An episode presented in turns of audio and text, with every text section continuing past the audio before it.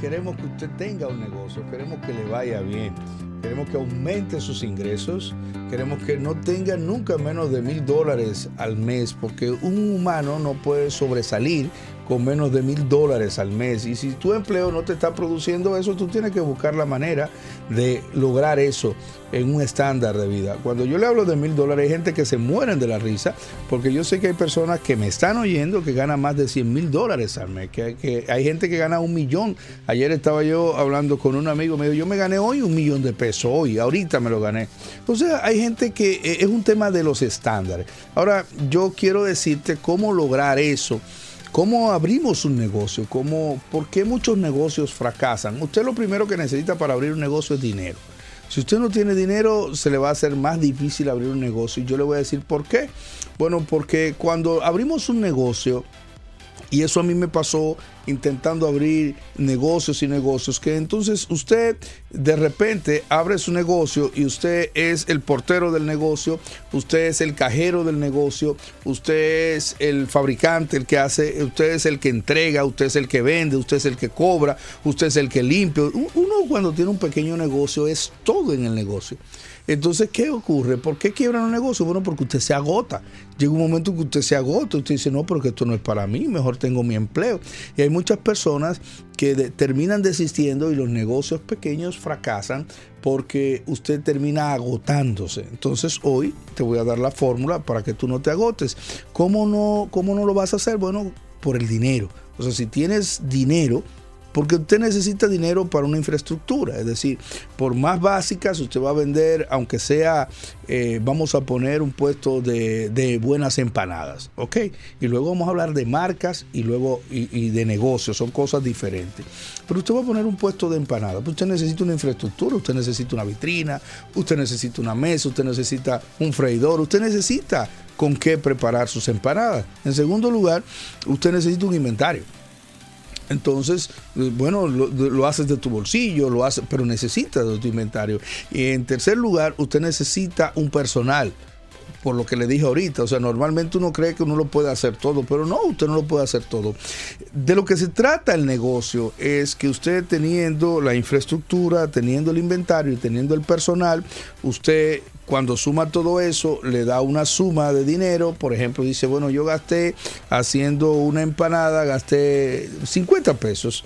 Entonces, el negocio está en que usted la venda en 65. Usted se está ganando esos 15 pesos, pero incluyendo que la mano de obra lo hizo otro, no usted.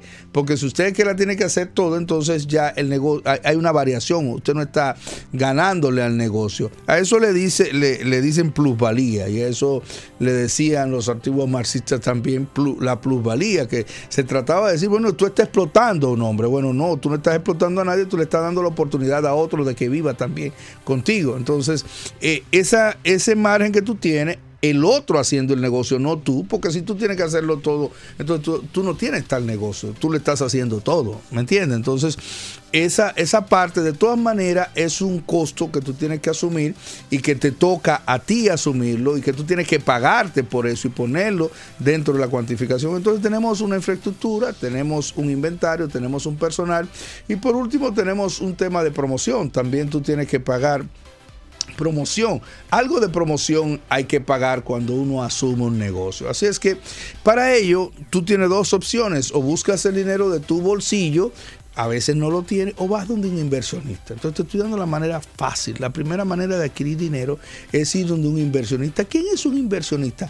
Alguien que tiene dinero en el banco o en su casa y no encuentra qué hacer con él alguien que está ganando de los intereses del banco. Ahora, ¿cuánto paga un banco por interés eh, para una persona que tiene, por ejemplo, 100 mil pesos? Bueno, 100 mil pesos a un banco normalmente le gana un 1 o un 2%, como mucho. Una exageración sería que el banco le des un 2%. Es decir, que una persona tiene 100 mil pesos guardados en un banco y el banco le va a dar 2% máximo, siendo una exageración quiere decir que se va a ganar dos mil pesos todos los meses. Entonces, la el tema está en usted encontrar a alguien que tiene ese dinero en el banco y decirle, mira, yo te voy a dar más de lo que el banco te da. Y la persona te va a mirar, en serio, tú me vas a dar más de lo que el banco me da. ¿Y qué tú me garantizas? Y ahí empieza la carrera por usted adquirir dinero. Entonces, lo primero que usted tiene que eh, saber es cuánto usted quiere. La gente te va a decir cuánto tú quieres.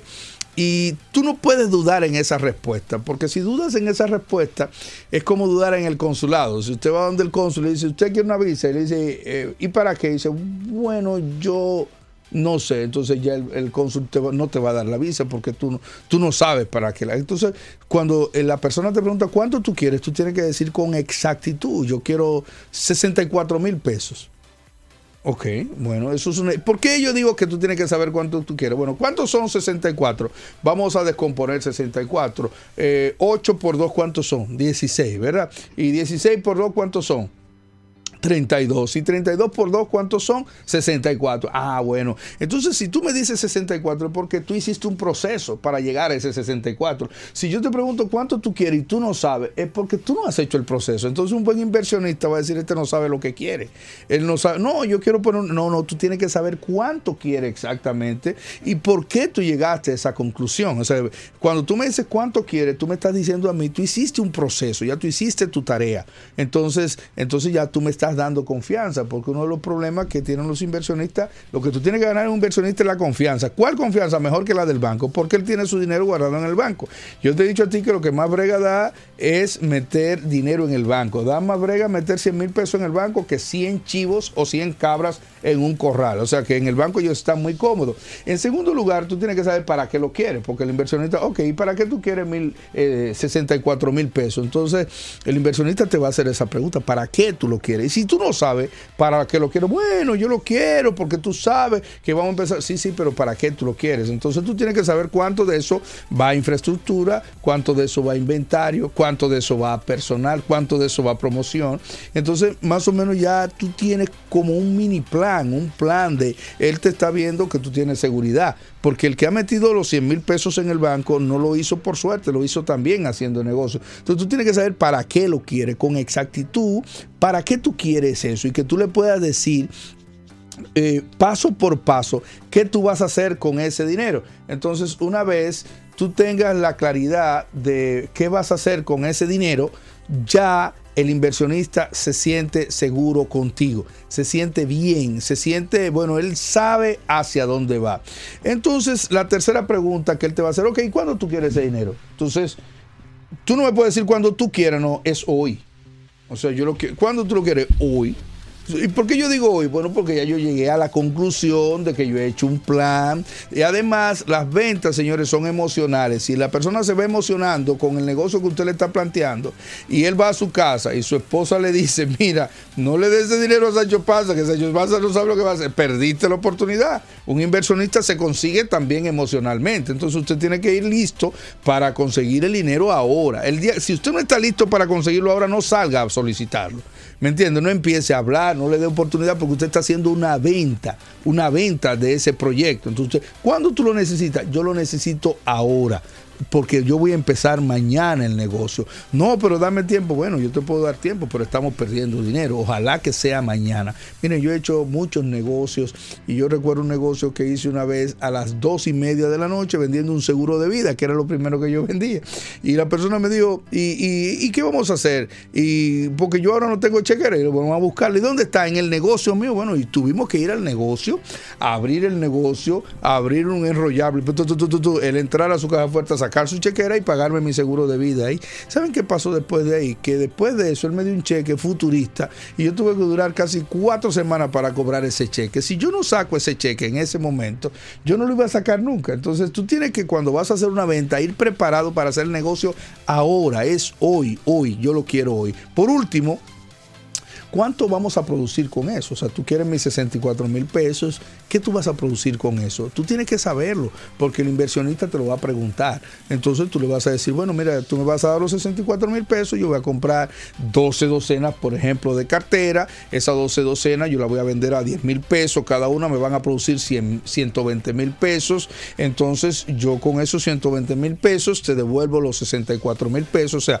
van a quedar 64 mil pesos por la inversión, eh, más esto, más lo otro, y tú lo sumas exactamente, y entonces tú le dices a él, yo voy a producir 120 mil pesos, exacto, ya él está haciendo un cálculo, yo le presto 60, él produce el doble. Por último, ¿Cuánto usted se va a ganar de eso? Tiene que decirle al inversionista porque el inversionista no, no te va a prestar dinero por, por, amor al arte. Entonces usted le dice, bueno, de esos 60 mil pesos que nosotros tenemos de margen, claro, eso es si usted sacó todos los costos. Usted le dice, a usted le toca el 60, el 70, el 80, el 40, lo que usted quiera, usted conviene en eso. Él te va a decir, no, tú tienes que darme de eso el 50%. Bueno, hay gente que no quiere dar el 50% después que se gana. Usted, está, usted tiene un margen de, de 60 mil pesos. Usted dar el 50% de eso, usted está dando 30 mil pesos. En conclusión, ¿cuánto quieres? ¿Para qué lo quieres? Cuándo lo quieres, cuánto vas a producir con eso y cuánto le tocan al inversionista. Una manera sencilla de usted plantear un negocio y de darle entrada a recursos en su vida que le van a ayudar para usted arrancar. Mucha gente no arranca un buen negocio, no es por falta de ideas, no es por falta de, espacio, es por falta de recursos. Y esos recursos lo tiene que conseguir a través de otra persona si usted no lo tiene, a menos que vaya a un banco y esa es la segunda oportunidad. Hablaremos de cómo acceder al banco. Dios te bendiga, seguimos aquí en Pura Vida. Motívate y arranca.